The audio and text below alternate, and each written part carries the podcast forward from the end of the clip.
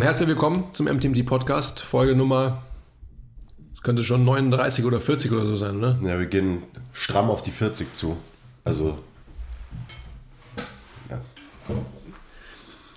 Du wolltest sagen, altersmäßig nicht, weil ich schon weit über 40 bin. Ich habe dich schon verstanden. Ja, gut. Ich wollte nicht gleich, gleich dissen im, im ersten Das ist Satz. ein Kompliment für mich. Ich meine, wenn ihr euch das anschaut. Über 40 und trotzdem so schöne Haare. Ja, aber schön lässt dich streiten, aber, aber halt Haare. Ist auch egal. Ähm, wir sprechen heute so ein bisschen über die Schattenseiten und die Sonnenseiten des Coach-Daseins, beziehungsweise wie wir überhaupt zum Coach geworden sind. Ich hoffe, es gibt mehr Sonnenseiten als Schattenseiten. Im Coach sein. Das musst du dir selber beantworten. Vergesst nie, lasst immer 5 Grad sein. Will ich mich überhaupt verändern? Stillstand ist der Tod. Ehrliche Arbeit für echte Ergebnisse. Ah, I love it. Love your process. Keep the power inside. Always. Always.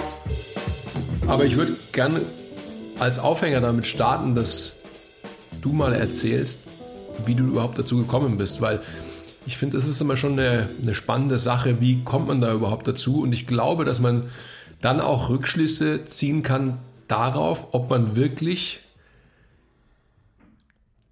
das Notwendige mitbringt, Coach sein zu können, und zwar überdauernd, oder ob man sich denkt, das könnte ich jetzt mal machen, weil Okay. Unagi. Ähm, ziemlich gemein von dir. Eigentlich war mein Plan, dich das zu fragen, damit du anfangen musst mit, mit dem Podcast heute, aber du bist mir zuvor gekommen. Fair enough. Bist halt ein guter Coach. Außerdem willst du noch essen, ist ja auch in Ordnung. Ähm, wie bin ich dazu gekommen?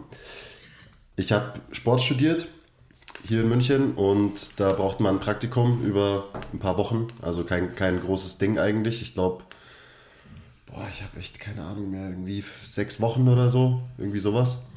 Ähm, und ein Kumpel von mir war hier schon mal, der hat hier auch Praktikum gemacht. Shoutout Bene, der ist jetzt auch einer unserer geschätzten Kollegen. Also er ist wieder hier und inzwischen auch einer unserer geschätzten Kollegen.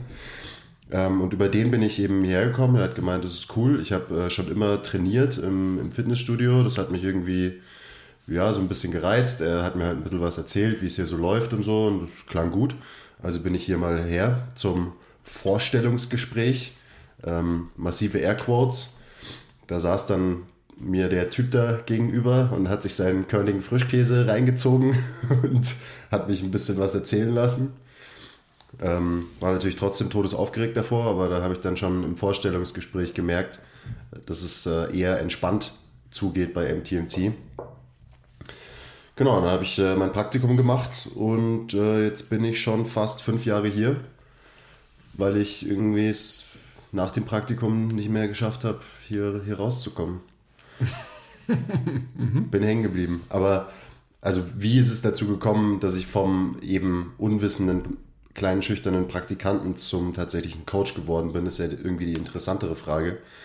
Ähm, ich hätte mir am Anfang, als ich angefangen habe, nie vorstellen können, dass ich mal Coach werde, nie vorstellen können, dass ich mal so eng mit Menschen arbeite. Ich bin äh, introvertierter Typ. Meine Vorstellung war immer, ich suche mir einen Beruf irgendwann, wo ich mich irgendwo verkriechen kann und Geld verdienen kann und möglichst wenig mit Menschen zu tun habe. Also es ist tatsächlich so, ich bin 100% ehrlich, ähm, weil ich das auch nie als eine Stärke von mir angesehen habe, irgendwie mit Menschen zu interagieren, sondern das eher als meine größte Schwäche angesehen habe. Ähm, dementsprechend unsicher war ich auch ähm, über lange Zeit, als ich angefangen habe. Aber es hat sich dann irgendwie so entwickelt und ähm, irgendwann kam halt so der Punkt, wo du und Thilo mich so vor die Wahl gestellt haben, so ob ich das jetzt tatsächlich ernsthaft verfolgen will oder halt nicht. Und wenn nicht, dann ciao. Und wenn ja, dann ähm, muss ich mich halt reinhängen, wenn ich das wirklich will. Und ähm, dann habe ich mich damals dafür entschieden, nicht weil ich wusste, ich in dem Moment, ich will unbedingt Coach werden, das ist das, was ich machen will, aber äh, mein Bauchgefühl hat gesagt, ich, du musst da, du musst da dabei bleiben, weil ich schon gecheckt habe, dass das hier ein besonderes Umfeld ist, wo man viel ähm, auch über sich selber lernen kann und über das Leben lernen kann. Und dementsprechend habe ich die Entscheidung getroffen, dabei zu bleiben, ähm, obwohl ich mich dagegen immer noch dagegen gesträubt habe zu dem Zeitpunkt. ähm, weil da habe ich ja schon so meine ersten auch zarten Coaching-Erfahrungen gesammelt. Ähm, und da war ich immer noch äh, extrem unsicher in dem, was ich da getan habe. Ähm, inzwischen hat sich das geändert. Ich bin lang genug hier. Ich brauche immer ziemlich lange Eingewöhnungszeit, wenn ich in irgendein neues Umfeld komme. Ja, und jetzt bin ich äh, seit eben fast fünf Jahren hier und Coach von diesen fast fünf Jahren seit ungefähr vier Jahren wahrscheinlich. So bin ich zum, so bin ich dazu gekommen. Du warst ja eh live dabei die ganze Zeit. Das heißt, du hast, was du ja selber gesagt hast, nicht proaktiv gesagt, ich werde jetzt Coach, sondern aufgrund deiner Leidenschaft für den eigenständigen Wandel, des stetig an sich selbst arbeiten wollens und auch die Notwendigkeit erkannt zu haben, es zu müssen auf eine gewisse Art und Weise, hast du irgendwann mal dann gesagt, dann irgendwann mal doch proaktiv, weil wir dich dahin getrieben haben, dass du sagst, ja, ich will das. Worauf ich hinaus will, ist genau das, was ich eingangs gesagt habe. Sagt man jetzt, also wie wahrscheinlich, ich will niemandem was unterstellen, aber ich tue es natürlich dann gerne doch wieder. Okay, ja, mein, äh, pff, ja, als Fitness-Influencer, das sage ich jetzt mal Absicht, kann man ja gutes Geld verdienen und das ist im Endeffekt äh, nämlich genau diese Schwierigkeit, die ich da sehe, dass man diese Begrifflichkeiten miteinander vermischt, dass oft da draußen irgendwie das als eins auch gesehen wird. Also ich bin Fitness-Influencer, ist gleich Coach, ist gleich Trainer, ist gleich, keine Ahnung, Functional Training Professional oder was auch immer. Ich will niemanden diskreditieren, aber ich glaube, ihr wisst schon, worauf ich hinaus will. Bei mir war es nämlich genauso, dass ich letztendlich gar nie proaktiv gesagt habe, ich werde jetzt Coach, weil äh, da verdient man viel Geld oder sonst sowas. So, und ich bin da letztendlich genauso reingeslippt wie du. Ähm, ich möchte nochmal auf dich aber zurückkommen. Ihr habt ja gerade schon gehört, dass der Quiz gesagt hat, dass er eher introvertiert ist und in sich gekehrt. Ich will jetzt nicht unbedingt sagen schüchtern, aber im Endeffekt eher halt nicht outgoing. Ihr erlebt ihn jetzt hier im Podcast, wie was er für eine tragende Rolle auch übernommen hat und die hat er generell bei MTMT übernommen. Das heißt, er ist tatsächlich zum ähm, ja, so schüchternen Reh für sich in his own terms wirklich zu jemandem geworden, der hier eine tragende Rolle bei MTMT spielt und der einfach so wahrscheinlich seine, sein eigentliches Skillset, das ihm mitgegeben ist, erkannt hat und das jetzt zu nutzen weiß. Und vorher, und ich kann mich noch an so viele Gespräche mit ihm erinnern, eben in dieser, in dieser Development-Phase, wie sie alle Leute durchlaufen, die bei, bei MTMT irgendwie mehr machen wollen, ähm, wie sehr wir da Gespräche geführt haben über deinen Struggle mit dir selbst. Und das ist die Grundlage vom Coach sein. Erst wenn ich weiß, wer ich selber bin und wo sind meine Trigger, wo sind meine Defizite als Person, erst dann werde ich im Endeffekt die Möglichkeit haben, auch ein guter Coach werden zu können. Glaube ich auch. Und also das ist bestimmt einer der Hauptpunkte, warum ich jetzt ein guter Coach bin. Sage ich jetzt einfach mal so. Ähm, weil natürlich als Coach eine der ersten oder Nummer eins Skills in Anführungszeichen, die man mitnehmen muss, ist Empathie, auf Leute eingehen können, Leute verstehen können und zwar alle möglichen Menschen. Das sind ja keine, das sind ja nicht deine Buddies, mit denen du trainierst, sondern das sind einfach random Leute und am Ende ist es deine Aufgabe als Coach, dass du eben egal was für einen Hintergrund er hat, was für ein Wertesystem der hat, was für Struggles er hat, dass du den irgendwie einfach ohne denjenigen zu verurteilen, zu bewerten, ähm, so nimmst, wie er ist und dann versuchst ihm so gut du kannst weiterzuhelfen als Coach. Ähm, Aber was, was liegt dem zugrunde, wenn du sagst, Empathie für andere, was, worauf basiert das Ganze? Ja, wahrscheinlich auf den Struggles, die ich mit mir selber habe. Also ja, eben verstehen, wo, wo kommt jemand anders her, weil du es irgendwie selber schon mal durchgemacht hast, so ungefähr. Also gerade die Unsicherheit, die viele haben, wenn sie, ähm, wenn sie zum ersten Mal anfangen zu trainieren und so weiter. Wenn man das nicht nachvollziehen kann, dann wird es schwierig, eben ein guter Coach für so jemanden zu sein. Mhm. Die Selbstliebe, Leute, das ist ein, ein ganz wichtiger Punkt. Wenn ich mich selbst nicht liebe, werde ich niemals die Möglichkeit haben, andere zu lieben. Mit allem, was dazugehört. Das hört sich so ein bisschen pathetisch an, ähm, ist es vielleicht auch, aber das ist die Grundlage. Wenn ich generell nicht ähm, dieses große Wort Self-Awareness, was ja einfach so, so groß und fett geschrieben ist heutzutage, aber es ist natürlich auch berechtigt, wenn ich die nicht habe, dann werde ich im Endeffekt alle Defizite, die ich vermeintlich in mir trage, auch immer auf die Beziehung zwischen Coach und Coachee mit übertragen und werde letztendlich nie ein wertfreier, ähm, unbefleckter Coach sein können. Was meistens die größte Herausforderung ist, wertfrei zu bleiben, mhm. weil eben komplett verschiedene Wertesysteme aufeinanderprallen. Also gerade wenn man sich die viele Leute anschaut, mit denen wir trainieren, die eigentlich gar keinen Bock haben zu trainieren, ähm, die du dann aber da eben hincoachen musst, dass sie, dass es ihnen trotzdem Spaß macht, dass sie trotzdem wiederkommen und so weiter. Und das ist ja auch am Ende das, ähm, ja, was so belohnend ist an der Arbeit, wenn man das schafft, wenn man wirklich irgendwie jemanden dazu bringen kann, dass er umdenkt zum Beispiel. Ah. Mhm. Oder? Was fällt, was fällt dir noch so ein? Unbedingt. Was, also das, was du sagst, halt, das, das Belohnende ist genau das, dass man als Coach, jetzt wieder faktisch gesprochen, beim Gegenüber Muster bricht. Das hört sich immer so hart an, aber ihm durch die Möglichkeiten, die wir haben, eben aufzeigt, was er anders machen könnte und vielleicht sogar so tief geht und so weit geht, dass, dass man ihm aufzeigt, warum er letztendlich immer wieder das Gleiche macht, immer wieder in die gleichen Verhaltensweisen verfällt, immer wieder Binge-Eating ähm, betreibt, wenn Situation XY in seinem Leben eingetreten ist oder in ihrem Leben eingetreten ist. Und dafür sind wir da. Also es ist im Endeffekt nicht nur einfach ein physisches Training an der Oberfläche, sondern wir coachen die Leute ganz tief in sie hinein gebohrt. Wir coachen ganz tief in sie hinein. Mhm. Und, und ich meine, dann, dann sind wir schon wieder, wir springen in äh, den Gedanken, wie immer Leute, aber das wisst ihr ja, äh, bleibt bitte dran, es bleibt spannend. Ähm, dann sind wir genau wieder bei diesem Rewarding, bei diesem ähm, Belohnungssystem auch. Ja, jeder ist ja natürlich ähm, dem verfallen, jeder hat sein eigenes vielleicht, wir wahrscheinlich ein ziemlich ähnliches. Muss man sich natürlich Gedanken machen darüber, ähm, wie definieren wir Erfolg in dem, was wir tun, im, in unserem Coach-Sein?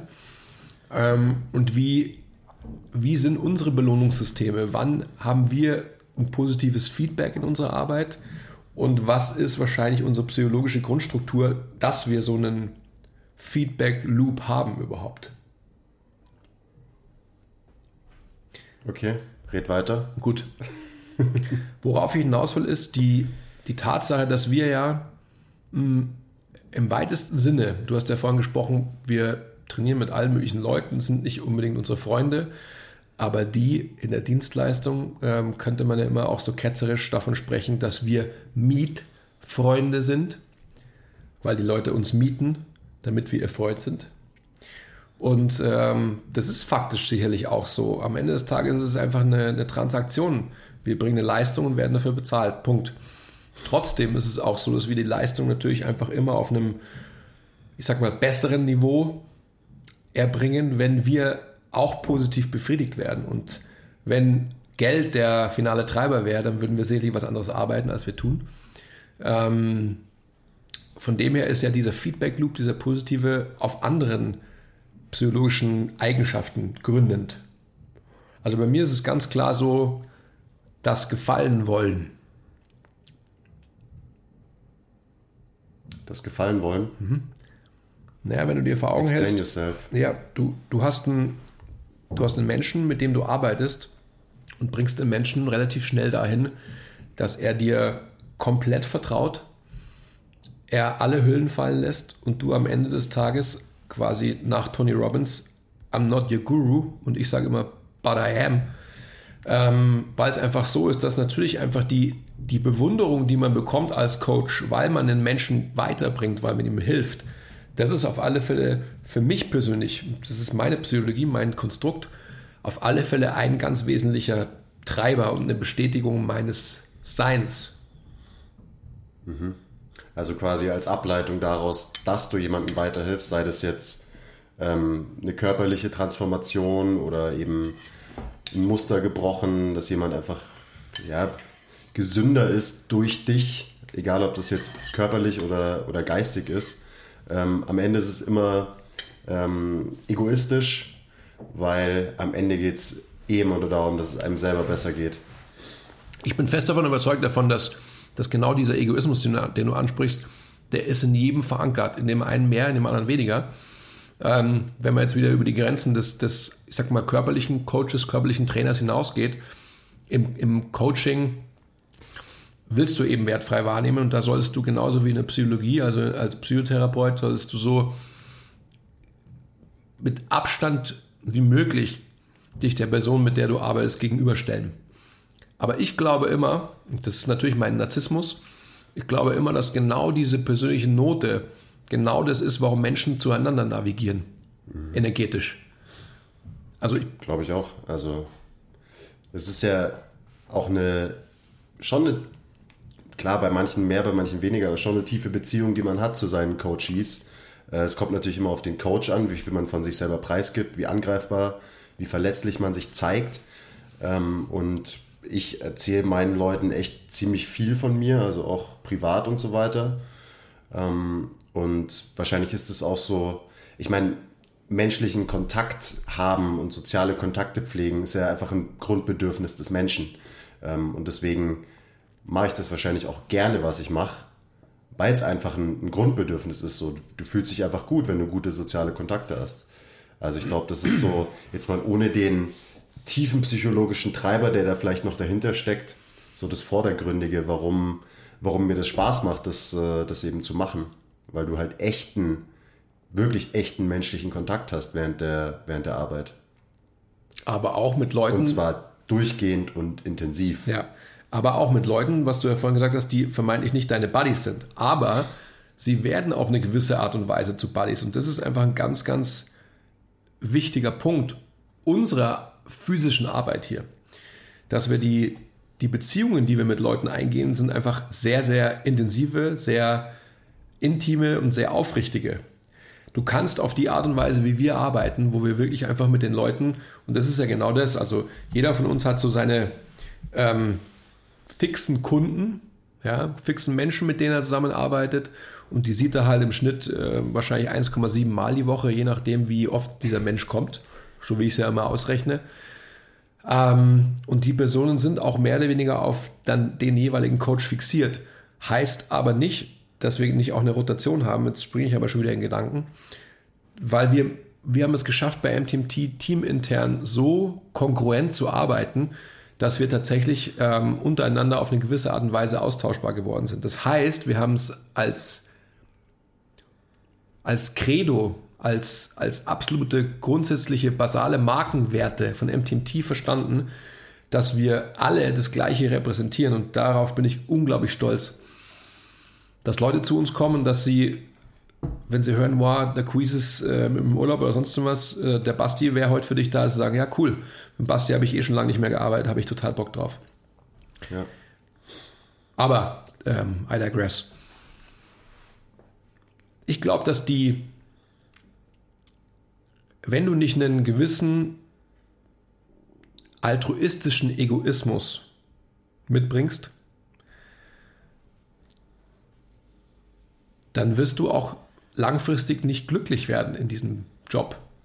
Weil es einfach so ist, dass du dieser monetäre Austausch, also du kriegst irgendwie eine Leistung, irgendwann mal, ich, ich kenne so viele Beispiele ja, aus meiner Vergangenheit, wo ich wirklich in Anführungsstrichen Kollegen hatte, die Menschenhasser waren und wahrscheinlich immer noch sind und natürlich irgendwann mal zerfressen sind, weil sie einfach halt, die haben keinen Bock auf Menschen, die haben keinen Bock auf die Interaktion mit Menschen haben aber, wenn sie halt irgendwie etabliert in diesem Bereich arbeiten, 25, 30, 35 ähm, Coachings in der Woche und die gehen kaputt dran, weil sie sich selbst nicht lieben, beziehungsweise einfach ihre Defizite nicht kennen und so weiter und so fort.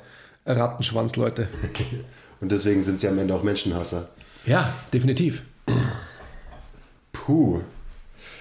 Ja, also ich habe immer das Gefühl, dass so dieser ähm, einfach die Arbeit mit Menschen, dass du ständig im Gespräch bist, ständig interagierst, plus du machst was, was du, worauf du selber einfach Bock hast, Training, Bewegung, so was, wofür du brennst. So, es versetzt mich immer wieder einfach in so einen Flow während der, während der Arbeit, dass es sich einfach nicht wie, wie Arbeiten anfühlt. Ähm, natürlich ist es sehr intens und erfordert auch viel Energie. So, das heißt jetzt nicht, weil ich im Flow bin, dass es dann mich nicht auch schafft, wenn ich am Tag äh, irgendwie acht oder neun Sessions habe. Aber so dieser, dieser Flow, gerade für mich ist der mega wichtig, weil ich halt so ein Kopfmensch bin und ähm, dementsprechend komme ich da raus aus meinem Kopf, weil ich einfach nur mache. Und äh, ich, also ich glaube, so Flow ist ja jetzt so das neue Thing, wird auch ähm, studiert und ähm, gibt es wissenschaftliche Arbeiten drüber und so weiter. Und das ist einfach, wenn du äh, vier Sessions in Folge hast und du hast vier gute Sessions, dann geht es einfach vorbei und du hast so, es fühlt sich an wie irgendwie vielleicht eine Stunde oder so am mhm. Ende. Und das ist ja eh immer ein gutes Zeichen. Und das gibt mir, glaube ich, einfach so der, ja, eben so die, die Interaktion, die, die echte Interaktion. Ähm, so viel heutzutage ist irgendwie fake und nicht echt.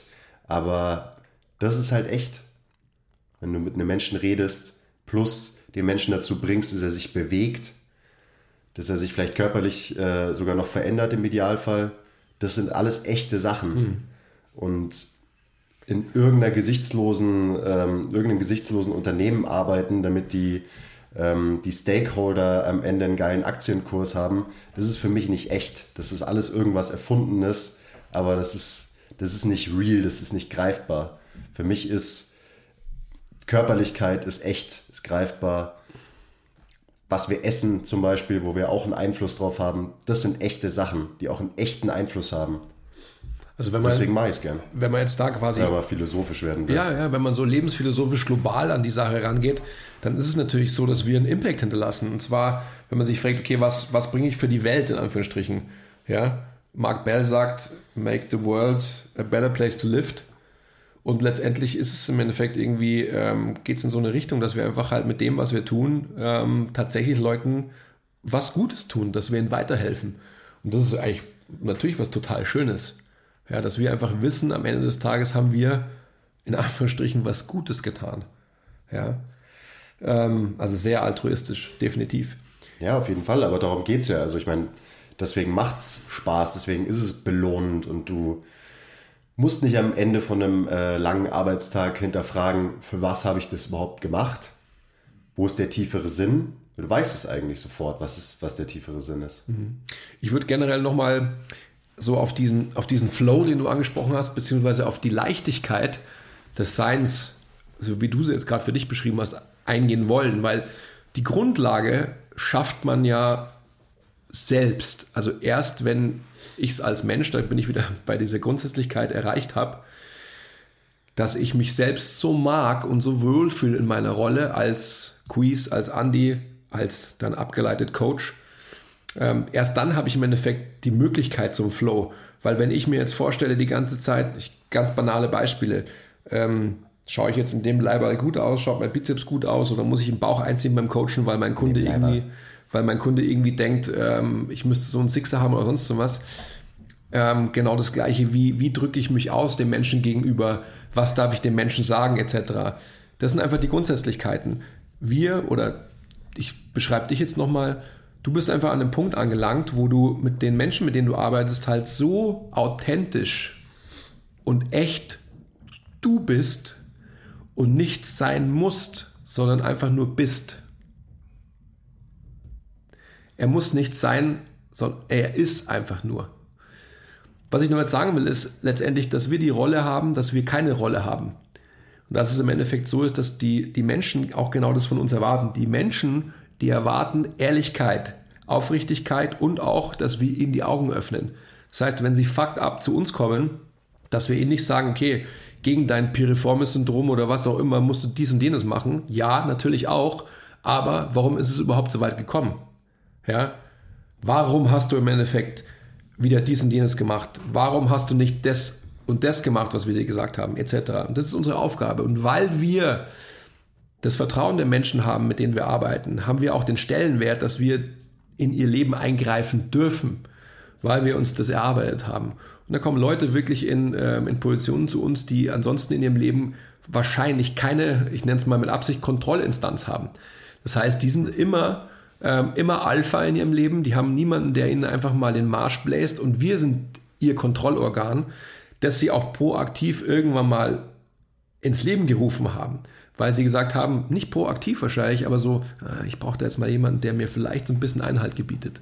Ja. Und das kannst du nur, du kannst nur in diesen Flow kommen, weil du weißt, wer du bist, weil du dich so liebst, wie du bist, mit allen Defiziten und so weiter. Und weil du auch weißt, wenn jemand kommt und deine Trigger für dein Defizit drückt, dass du weißt, dass du damit umgehen kannst und nicht beleidigt Lebewurst bist und deswegen ein schlechter Coach wirst.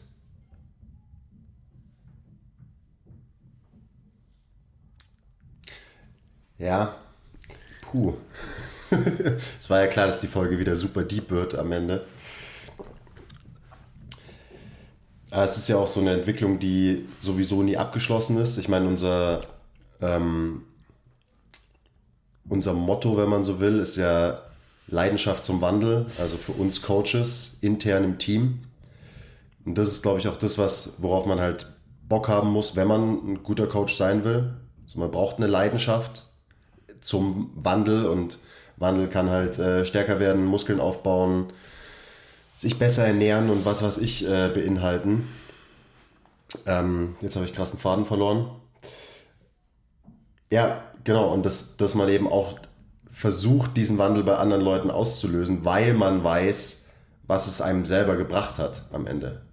Und das haben wir ja in, ich weiß nicht, in einer von den letzten Folgen schon mal erörtert, dass man als Coach selber eine Veränderung durchgemacht haben muss, damit man ein guter Coach ist. Ganz wichtiges Thema auch. Hm, ich glaube auch, ganz wichtiges Thema.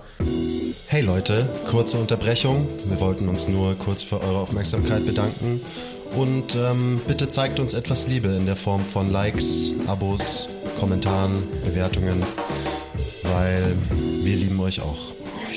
Und jetzt geht's weiter. Okay, danke. Und dazu gehört im Endeffekt natürlich auch, also unsere Disziplin gibt ja vordergründig ähm, als Ziel aus, eine körperliche Veränderung hinzulegen. Und wie wir jetzt bei MTMT alle wissen, die körperliche Veränderung, die kannst du erst wirklich erreichen, wenn du ganz tief in dir drin eine Veränderung erreichst, indem du einen Schalter von links nach rechts oder von rechts nach links stellst. Eben indem du dir die Frage beantwortest, willst du das wirklich? Wie immer, Leute. Und dann sind wir relativ schnell wieder bei dem Punkt ähm, verhaltenstherapeutische Maßnahme versus Tiefenanalyse. Also verhaltenstherapeutische Maßnahme wäre, exemplarisch gesprochen, es kommt jemand zu uns, der kriegt einen Trainingsplan und als verhaltenstherapeutisches, ähm, als Intervention trainiert er den. Aber sich ganz, ganz tiefgründig die Frage zu beantworten, ja, will ich das überhaupt? Will ich überhaupt diesen Trainingsplan trainieren? Weil will ich überhaupt stärker werden oder will ich überhaupt abnehmen oder sonst was? Will ich das überhaupt oder denke ich, dass ich das muss? Diese ganzen Sachen.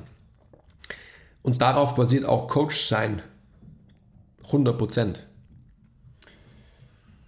Braucht man natürlich auch den Mut als Coach, solche Themen dann mal zu adressieren.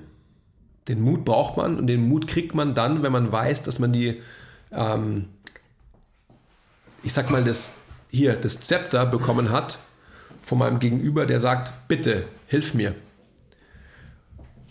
Und die Leute werden nicht proaktiv sagen, bitte hilf mir, sondern die werden dir ganz klare Signale geben, wenn du ein guter Coach bist, die du auch zu deuten weißt, dass sie dann sagen, okay, ja, ich bin jetzt soweit, ich komme jetzt nicht nur zu dir, weil ich ähm, lernen will, wie man deadliftet und wie man Knie beugt, sondern ähm, ich will mit dir auch erörtern, warum ähm, ich nach einer guten Trainingswoche an einem Samstagabend trotzdem irgendwie vor der Couch, ähm, keine Ahnung, fünf Liter Eis esse, nachdem ich drei Pizzen gegessen habe, wo ich mir denke, so eigentlich ist doch alles super, warum mache ich das jetzt? Und genau das ist das, was einen guten Coach ausmacht, dass man in die Tiefe kommt, dass man die Leute wirklich da packt, wo sie eigentlich zu packen sind. Alles andere ist oberflächlich, was auch nicht verkehrt ist, versteht mich nicht falsch. Aber wir schicken uns wirklich an, einen profunden Impact zu hinterlassen. Einen profunden Impact kann man natürlich auch einfach über Training hinbekommen und hinterlassen, also durch eine, eine körperliche Transformation. So, wir haben von Selbstliebe geredet. Das ist natürlich schon auch auf, ans äh, Aussehen gekoppelt. Also vielen Leuten kann man auch zu mehr Selbstliebe ähm, verhelfen, eben durch eine körperliche Transformation. Aber das sind dann meistens auch schon die Leute, die, die das eben wirklich wollen, die einfach so eine gewisse, einen gewissen Leidensdruck schon haben und dementsprechend auch keine, nicht mehr davor äh, zurückschrecken, sich wirklich anzustrengen, um sich eben körperlich verändern zu können. Und oft hat man aber Leute, die zwar irgendwie denken, sie wollen besser aussehen, aber die haben doch nicht den Drive, dass sie sich wirklich so anstrengen, dass sie da hinkommen, mhm. um eine krasse Transformation zum Beispiel hinzulegen. Mhm. Und dann ist es eben wichtig, dass man, ja, dass man Coach ist und die Leute dahin bringt, zum Beispiel ähm, auch einfach ihre, ihre Erwartungen realistisch steuert und so weiter. Versucht vielleicht Prioritäten zu verändern, etc.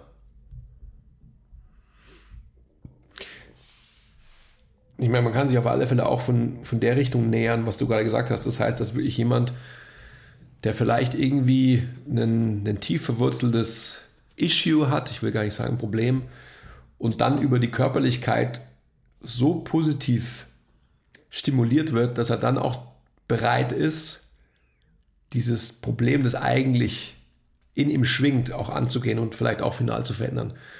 Aber diese Erfolgsstories, Leute, die ähm, so diese Vorher-Nachher-Geschichten, die ja eh meistens fake sind. Aber die Veränderungen, wenn das jemand wirklich hinlegt, und ich sage jetzt einfach mal wirklich, es ist eine Frau, die von bei einer Körpergröße von 1,65 von 120 Kilo auf 75 Kilo abnimmt, dann ist das Wahnsinn. Das ist ein unglaubliches Achievement. Aber dieses Achievement geht nicht von heute auf morgen, sondern hat mindestens eine Zeitspanne, ich sage es einfach mal, von acht Monaten oder so. Ja? Schneller wird es nicht funktionieren. Mindestens. Ja. Okay, und dann sind wir an dem Punkt, dass keiner, jedenfalls keiner, den ich kenne, so stoisch einen Trainingsplan, einen Ernährungsplan durchzieht, wenn das nicht auch gekoppelt ist damit, dass ich eben diese verhaltenstherapeutische Maßnahme, Training, Ernährung, auch kopple mit einfach einer Intervention in meine Psyche, indem ich wirklich auch ein paar Schalter umlege zum Positiven, in Anführungsstrichen, was auch immer das bedeutet. Also ihr wisst, worauf ich hinaus will. Keine verhaltenstherapeutische Maßnahme hat einfach für mich eine, hm, ja, ein Haltbarkeitsdatum von mehr als, I don't know, Zeitraum XY von, von ein paar Wochen oder ein paar Monaten wenn ich mich nachhaltig verändere, dann werde ich nachhaltig und tiefgründig an mir selbst arbeiten, bevor ich quasi meine äußere Hülle, sprich irgendwie meine Muskeln oder mein, mein Körperfett verändere, was auch immer. Bottom line, that's it. Jetzt driften wir schon ganz schön weit ab vom Coach sein, gell? Mhm. Warum ich auch so gern Coach bin, ist, dass ich tagsüber barfuß und mit kurzen Hosen auf zwei Stühlen lümmeln kann. Ähm, in der Früh durch den englischen Garten radel und wenn ich die Zeit habe, mich da hinsetze, mir die Sonne kurz zehn Minuten ins Gesicht scheinen lasse oder wenn es mir ganz heiß ist, so wie jetzt gerade in der Früh, einfach in den Eisbach springe. Danach nicht irgendwie einen Anzug anziehen muss und versteht mich nicht falsch, ich bin ein eitler Pimpf. Ich habe auch Bock, einen schönen Anzug anzuziehen, aber halt selten. Oh ja, in T-Shirt und Shorts äh, arbeiten können, das ist schon ziemlich nice. Und ja. eben, dass man sich nicht, äh, dass man sich nicht verkleiden muss für die Arbeit. Also eben einen Anzug anziehen, obwohl man eigentlich keinen Bock drauf hat, sich dann vielleicht irgendwann mal dran gewöhnt. Das ist schon auch äh, echt ein, ein, großer Vorteil. Mhm. Definitiv. Plus, man bewegt sich den ganzen Tag, man muss nicht sitzen, man muss nicht still sitzen. Ähm, was natürlich heutzutage echt was Besonderes ist, ähm, was ziemlich gesund ist stehen, hocken, sitzen, wieder stehen, wieder gehen und so weiter. Ähm, fehlt vielen heutzutage so im, im, Alltag. Bei uns gehört es zum Beruf dazu. Gut. Ich würde nochmal zum dritten Mal jetzt, glaube ich, festhalten wollen, dass die Sonnenseiten des Coachsteins ist einfach definitiv diese positive Bestätigung. Und diese positive Bestätigung seiner selbst, weil am Ende des Tages ist es doch einfach Fakt ich arbeite mit einem Menschen und tue dem Menschen was Gutes. Das heißt, ich sehe einfach, wie der sich positiv verändert. Das ist auf alle Fälle natürlich ein positives Feedback, eine positive Rückkopplung auch für mich selbst. Dementsprechend auch eine Bestätigung. Und jetzt Klar. gehe ich mal auch ähm, so anekdotisch so in meine, in meine Coaching-Erlebnisse, wann immer ich unzufrieden war mit meinem Dasein als Coach, wann immer ich eine Unzufriedenheit hatte, einen Groll hatte gegenüber irgendwelchen Leuten, mit denen ich gearbeitet habe, basierte das immer nur auf einem nicht gelösten Problem mit mir selbst. Das heißt, wann immer ich, es ist so, think about it, wann immer ich letztendlich ausgeglichen bin, mehr oder weniger, da sind wir wieder bei diesen Gefäßen des Lebens, die ich ja immer gerne beschreibe. Haben wir da überhaupt schon mal gesprochen drüber? Du hast es nie so wirklich erklärt, ja, die Gefäße des okay, Lebens. das machen wir auch mal, das machen wir mal isoliert in einer anderen Folge. Das wird eine eigene Folge. Ähm, wann immer ich quasi d'accord bin im weitesten Sinne mit mir selbst, dann werde ich keine Probleme haben. Das heißt, da kannst du jeden, ähm, wie, wie, sagt man, zu mir schmeißen auf, throw them at me. Throw them at you. Ja, genau. So, kannst du jeden auf dich schmeißen. genau. Macht voll Sinn auf Deutsch. Ja, ja was mich konfrontieren mit, egal mit, mit, mit wem oder mit, mit welcher Problemstellung, ich werde sie lösen können, weil ich im Endeffekt einfach so zufrieden und so ausgeglichen bin, dass mich halt keiner irgendwie aus der Ruhe bringt. Wann immer es aber so ist, dass ich selbst irgendwie ein Issue habe, weil ich ein ungelöstes Problem habe mit mir selbst, mit meiner Freundin, äh, mit meinem besten Kumpel, mit dem ich gerade irgendwie einen Zwist habe oder sonst irgendwas, dann wird sich das auch immer auf meine Haltung im, im Coaching-Prozess widerspiegeln. Klar, 100 Prozent. Ich meine, die, die Self-Awareness braucht man natürlich erstmal, um das irgendwie erkennen zu können und dann kann man vielleicht auch was dagegen tun. Mhm. Ähm, weil das will man natürlich nicht, dass sich so die persönlichen Issues negativ äh, auf dein Coaching auswirken. Aber man kann natürlich auch die quasi als Tool verwenden, so dass sie sich positiv auf dein Coaching auswirken. Unagi. Unagi. Also gerade von den eigenen Struggles erzählen, sich Angreifer machen, das hatten wir vorhin schon, ähm, ist ein unglaublich fetter Faktor, wie man die Leute auf seine Seite bekommt. So, dass sie dir zuhören. Ähm, also, es ist ja auch immer das Gleiche. Wow! wie wir als teilweise als Superheroes in Anführungszeichen angesehen werden, weil wir halt irgendwie stark sind, halbwegs stark sind und ähm, wir haben Muskeln und wir trainieren Tag ein, Tag aus und so weiter. Ähm, was, was man da also was die Leute teilweise für Vorstellungen von uns haben, mhm. dass wir irgendwie das perfekte Leben leben, uns perfekt ernähren und immer genau genug schlafen und was, was, was, was ich, was auch immer perfekt in solchen Zusammenhängen irgendwie heißen soll, ist natürlich Bullshit. Also ich meine, wir rauchen, saufen, ähm, fressen genauso wie alle anderen. Ähm, aber wir kriegen es, glaube ich, irgendwie ganz gut hin, dass, äh, dass es sich halt die Balance hält am Ende in unserem Leben. Und das will man ja den Menschen auch vermitteln und das wollen wir den Menschen auch vermitteln, dass man nicht perfekt sein muss und sich um 180 Grad drehen muss, um irgendwie seine Ziele zu erreichen. Also auch wenn es jetzt nur, nur in Anführungszeichen körperliche Ziele zum Beispiel sind, sondern dass es auch geht, wenn man ein ganz normales Leben lebt. So, das wollen wir ja vorleben. Das ist unsere, unsere Philosophie, wenn man so will. Ich meine, wir, du sagst es die ganze Zeit, fünf Grade sein lassen. So, das, was wir, glaube ich, auch ganz gut können. Und, und warum ist es dann, also welchen Superhero, sagen wir bei Superheroes, finden wir halt oder eigentlich alle Menschen immer am attraktivsten? Warum navigiert man automatisch zu denen, die wahrscheinlich eben nicht so, sorry Superman, aber du bist halt einfach lame.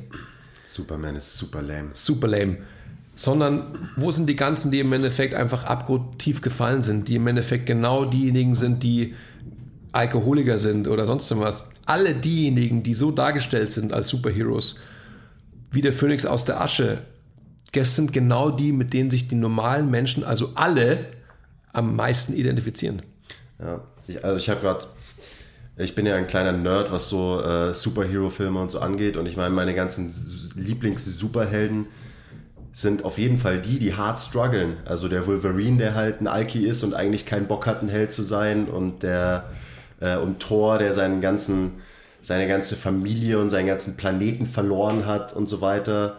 Ähm, so, das sind die, die, die ich am geilsten finde. Und wie du schon gesagt hast, Superman, der halt irgendwie unbesiegbar ist, klar, ist auch nicht unbesiegbar, aber es ist so der lameste, weil der am wenigsten Struggles hat. Natürlich. Mhm. Genau klar. so ist es. Ich hänge mir, häng mir, eher ein Wolverine-Poster auf als ein äh, Superman-Poster. Mhm. Er hat ja auch geilere Haare und so weiter, ist ja eh klar. ja. Aber auch so, ich meine, es ist, braucht man nicht reden, das ist, ja, liegt, liegt, auf der Hand, ganz genau. Und Weil genau man sich mit geht's. so jemandem identifizieren kann. Ja, ja, genau so ist es. Weil jeder seine Struggles hat, jeder. Und wer ähm, Heile, Heile Segen und Perfect World darstellt, der lügt und zwar hochgradig. Gut, was war das Thema der heutigen Folge? ja, also wir, wir, könnten ja, wenn wir schon bei Struggles sind, ähm, könnten wir da gleich bleiben in der Ecke und ein bisschen eben von den Schattenseiten des Coach-Seins erzählen und von den Struggles und äh, was es so ja, so mit sich bringt, was vielleicht nicht so Friede, Freude, Eierkuchen ist, wie eben zum Beispiel, dass man gutes Feedback bekommt von seinen Leuten, wodurch man sich gut fühlt und so weiter. Da, da kann man gleich einhaken. Also wenn man eben das nicht bekommt, wenn man, wenn man psychologisch so getriggert ist wie ich, so wired ist wie ich, dass man einfach halt sich darüber definiert, wie das Feedback von deinem Gegenüber ist, also halt geliebt werden wollen, weil man irgendwie in seiner Kindheit ein Defizit erfahren hat, so wie ich es mir einbilde, ähm, und kriegt dann im Endeffekt diese Bestätigung nicht, ja, was ist dann? Dann muss man auch wieder so weit kommen als Coach, dass man sich dieses Fakts bewusst wird und nicht final darauf ähm, erpicht ist, dass man einfach immer der Superheld, Airquotes, ist und für den gehalten wird, sondern dass man auch mal zufrieden ist, wenn man eben nicht geliebt wird für das, was man denkt, ähm, sein zu wollen oder sonst was. Also die Schattenzeiten für mich waren genau immer in solchen Zeiten, wo es einfach so war, dass ich mit einem Menschen nicht so schnell ähm, irgendwie in die Tiefe gekommen bin, beziehungsweise nicht das Gefühl hatte, dass der Mensch, also mein Gegenüber, mir so vertraut hat, wie ich das wahrscheinlich gern gehabt hätte, weil ich ja den Erfolg meiner Arbeit darüber definiere, wie intensiv das Be Verhältnis, die Beziehung zu diesem Menschen ist. Also das ist für mich so eine Schattenseite. Also das ist auch für mich die einzige, das habe ich ja vorhin auch schon erklärt. Also wenn ich, wenn ich d'accord mit mir selber bin, da gibt es eigentlich für mich keine Schattenseite dann bin ich auch so energetisch, dass ich auch irgendwie nicht müde werde, dass ich halt im Flow bin, so wie du es vorhin beschrieben hast. Hm. Ich glaube, ne, also für mich eine große Schattenseite ist auf jeden Fall, dass man sich selber die Schuld gibt für mhm. eben zum Beispiel, wenn jemand ähm, nicht vorankommt im Training, mhm. also einfach nicht sich körperlich so verändert, wie er es gern hätte, dass man sich dann selbst dafür die Schuld gibt. Das ist ein Struggle, den ich immer wieder habe, weil du natürlich denkst, boah, ich, ich bin der Coach von, von der Person. Ähm, der oder diejenige nimmt nicht ab, ich bin schuld dran. Ähm, wo man sich natürlich selber schützen muss davor. Ähm, und was einem, wenn man jetzt ganz rational irgendwie drüber nachdenkt, auch klar ist, dass es nicht deine Schuld ist, weil du tust am Ende alles, was in deiner Macht steht als Coach in diesen zwei Stunden die Woche, wo jemand bei dir ist, was eine lächerliche Zeit ist. Ähm, aber trotzdem ist es so, dass es halt, auch wenn du es dir rational so hindrehen kannst, dass du dir selber dafür nicht die Schuld geben darfst, so emotional zieht es dich trotzdem irgendwie runter, weil du willst die Leute ja weiterbringen, du willst sie dabei unterstützen, dass sie ihre Ziele erreichen. Und wenn es zum Beispiel Abnehmen ist und derjenige nimmt nicht ab, weil was weiß ich, was bei dem abgeht in den restlichen was weiß ich, wie viele Stunden das in der Woche sind, wenn da äh, zwei bei dir sind. Ähm, klar, es nimmt dich dann schon teilweise mit. So, sowas beschäftigt einen. Und das sind so Sachen, die, die nimmt man dann halt auch mit heim, in Anführungszeichen. Aber das ist ja, das ist ja 100% quasi die, die negative Erklärung für das, was ich in meiner positiven Erklärung habe. 100%. Und das ist auch sicherlich ähm, einer, einer gewissen Erfahrung geschuldet. Also das war 100% mein Struggle früher, definitiv. Aber das habe ich schon lange nicht mehr. Und warum habe ich es nicht mehr? Weil es im Endeffekt so ist, dass, dass ich an einem Punkt bin, wo ich eben so mutig bin. Und das bist du, glaube ich, mittlerweile auch. Und äh, die Schattenseiten, die hast du schon lange nicht mehr, glaube ich, so intensiv. Wenn man nämlich an einem Punkt ist, dass man einfach den Mut hat, dass man auch weiß, dass man seinen Gegenüber konfrontieren kann mit, hey, jetzt seien wir mal ehrlich, also du trainierst zweimal die Woche, erzählst mir, du isst dies und jenes, gibst mir im Endeffekt in FoodDB das und das Protokoll, aber was machst du Samstag, Sonntag? Ja. Dann hat man nicht mehr diese, diese negative, dieses Negativ-Feedback, dass man sich selbst irgendwie verantwortlich macht für, weil man ganz genau weiß, dass man das nicht ist und weil man eigentlich insgeheim ganz genau weiß, dass die Struggles der Menschen ganz woanders liegen als müssen sie jetzt im Endeffekt 5 Kilo Kniebeugen mehr machen. Auf jeden Fall. Ähm, ich glaube, oft ist es dann, warum es einen dann doch irgendwie belastet, ähm, dass so ein eher so eine so ein Gefühl der Hilflosigkeit, weil man dann, weil es einfach meine Kompetenz dann oft als Coach ähm, übersteigt. So, das ist dann, da müsste man äh, vielen Leuten sagen, So, ich habe alles getan, was in meiner Macht steht, als Guide, um dir weiterzuhelfen. Ähm, es funktioniert nicht, vielleicht solltest du mal, so hart es klingt, ähm, zu einem Psychiater gehen und mit dem reden, weil das einfach so, am Ende bin ich ein Coach, ähm, ich weiß, dass ich es auf einem hohen Niveau mache, aber so das übersteigt meine, meine Kapazität. Und vielleicht ist es auch was, keine Ahnung, was hormonelles oder so, vielleicht muss derjenige einfach nur zu einem Arzt gehen, whatever. Aber oft ist es so, da ist man dann mit seinem Latein am Ende. Das ist auch okay, weil wir sind eben nur Fitnesstrainer, wenn man es hart ausdrücken will. Aber ich glaube, so diese, diese Hilflosigkeit und dass man einfach nicht drauf kommt, warum macht der Mensch keine Fortschritte, ähm, so das ist was, ja, damit, damit habe ich auch immer noch zu kämpfen. Nicht mehr so viel auf jeden Fall, wie du schon gesagt hast, mit äh, steigendem Selbstbewusstsein, steigender Selbstliebe als Coach äh, wird es immer weniger. Trotzdem ist es immer noch da. Ist es nur der Punkt, dass du sagst, okay, hier bin ich mit meinem Latein am Ende? Oder ist es vielleicht auch eine Spur von verletzter Eitelkeit, verletztem Ego, dass du in deinen Möglichkeiten nicht weiterkommst? 100 Prozent. Verdammt, hör auf mich so wegzuanalysieren. Ja, bestimmt ist es so. Dann äh, ist man halt zu Hause und denkt sich, fuck, vielleicht bin ich doch nicht so ein guter Coach, wie ich dachte. Ja, ich glaube, also die Frage, glaube ich, muss man sich nicht stellen, sondern man muss sich vielleicht eher die Frage stellen, das ist ja das, womit ich mich extrem viel beschäftige. Gibt es die, geben es die Mittel, die ich in meiner Werkzeugkiste habe, her, den Menschen wirklich so nachhaltig zu beeinflussen und zu helfen zur Selbsthilfe? Also sprich, indem ich ihm Hüpfen und Werfen und Fangen beibringe. Ja, Fitnesstrainer halt, das habe ich gemeint, das hast du ja so ausgedrückt. Ja. Also reichen diese Mittel aus? Natürlich eben faktisch nicht. Aber habe ich nicht letztendlich so viel Mittel des natürlichen Menschenverstandes, der mich dahin bringen, dass wenn ich einen geklärten Geist habe als Mensch, dem anderen Menschen so viel Guidance geben kann, dass es vielleicht ausreicht, ohne dass ich mich explizit in der Psychologie, in der Philosophie, in der Pädagogik vielleicht weitergebildet habe, um den Menschen dahin zu bringen. Also ich, ich kenne den Struggle, ich weiß, ob des Struggles, den du selig einfach immer wieder intern führst und auch so quasi für mich jetzt gesprochen, was wir auch eingangs hatten, was ist meine Contribution für diese Welt und so weiter. Und ich möchte auf alle Fälle über die Grenzen des, der Körperlichkeit hinausgehen, definitiv. Also es wäre mir einfach zu wenig, weil ich einfach weiß, dass es sehr limitiert ist. Oder anders formuliert, ich weiß, dass die Körperlichkeit immer nur eine Ableitung von einem internen Klärungsprozess ist. Hat man das verstanden?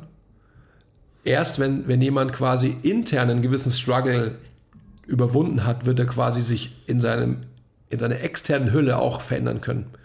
Das habe ich so oft gesehen und das ist für mich einfach Fakt. Das heißt, ein gesunder Geist ist die Grundlage für einen gesunden Körper? Ja, definitiv. Und ähm, man sieht ja immer wieder, wo man denkt, also Leute, wir kommen wieder im spannenden Bogen zu Fitness-Influencern oder zu Menschen, die vermeintlich fit aussehen. Da muss man ja ohnehin erstmal wieder, sorry Leute, we digress, biggest time today. Da muss man einfach mal sich vor Augen halten, was, was denken wir überhaupt, was gesund ist. Also jemand, der mit 6% Körperfett dasteht, das ist jetzt zählich nicht gesund, weil es einfach nicht sustainable ist. Das ist einfach ein, ein gezüchteter Prozess, den man einfach kurzzeitig, wenn man vielleicht auf eine Bühne kommt oder sonst was irgendwie präsentiert, weil man eine Bodybuilding-Show macht. Aber diese Fitness-Influencer heutzutage, die haben ja meistens auch relativ, also Single-Digit äh, Körperfett. Das ist nicht normal. Natürlich gibt es Leute, die prädispositioniert sind dafür, die einfach halt wenig haben. Und wenn die dann auch, äh, ich will jetzt gar nicht jedem immer unterstellen, dass er gedopt ist, ist auch scheißegal. Was ich nur sagen will, ist einfach, ein Mensch hat sein eigenes Bild, seine eigenen Möglichkeiten und da solltet ihr euch nicht orientieren an irgendwelchen gerippten äh, Fitness-Influencern, sollt, ihr solltet einfach euren eigenen Prozess lieben lernen und das ist eben Prozess, das ist keine Momentaufnahme und das ist einfach halt das Bottomline von allen. Und erst wenn ich quasi halt intern in mir wirklich gesund bin, habe ich die Möglichkeit, das Und da gibt es sicherlich so viele Prozesse, die einfach jetzt ein Schulmediziner sagen würde, ja, Mike Klingseisen, was laberst du wieder für einen Scheiß?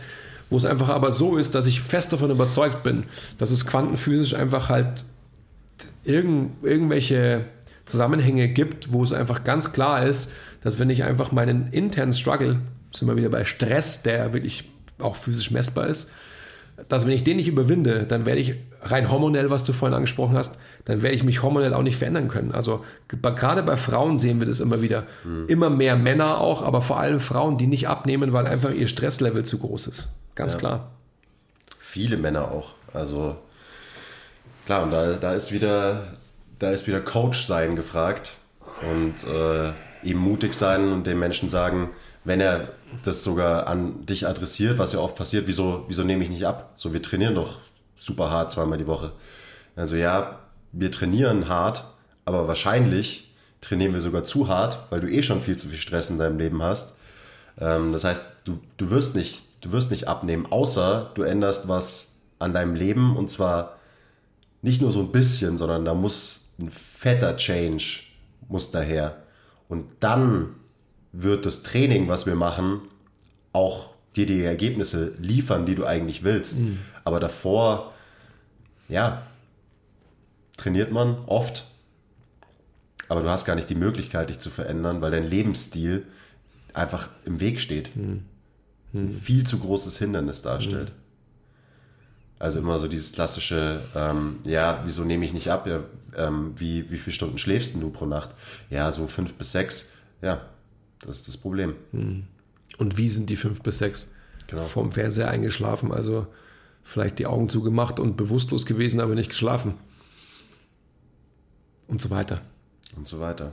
Also ich möchte zusammenfassen, dass die Sonnenseiten definitiv den Schattenseiten des Coaching-Daseins überwiegen, ist ganz klar. Die Schattenseiten treten dann auf und sind so ein paar Wolken, die aber schnell vorbeiziehen, wenn man einfach selbst nicht bei sich ist wenn man irgendwie ähm, nicht in seiner Mitte ist. Wenn man das aber hat, dann gibt es für mich keine Schattenseiten. Dann gibt es nur Sonnenseiten.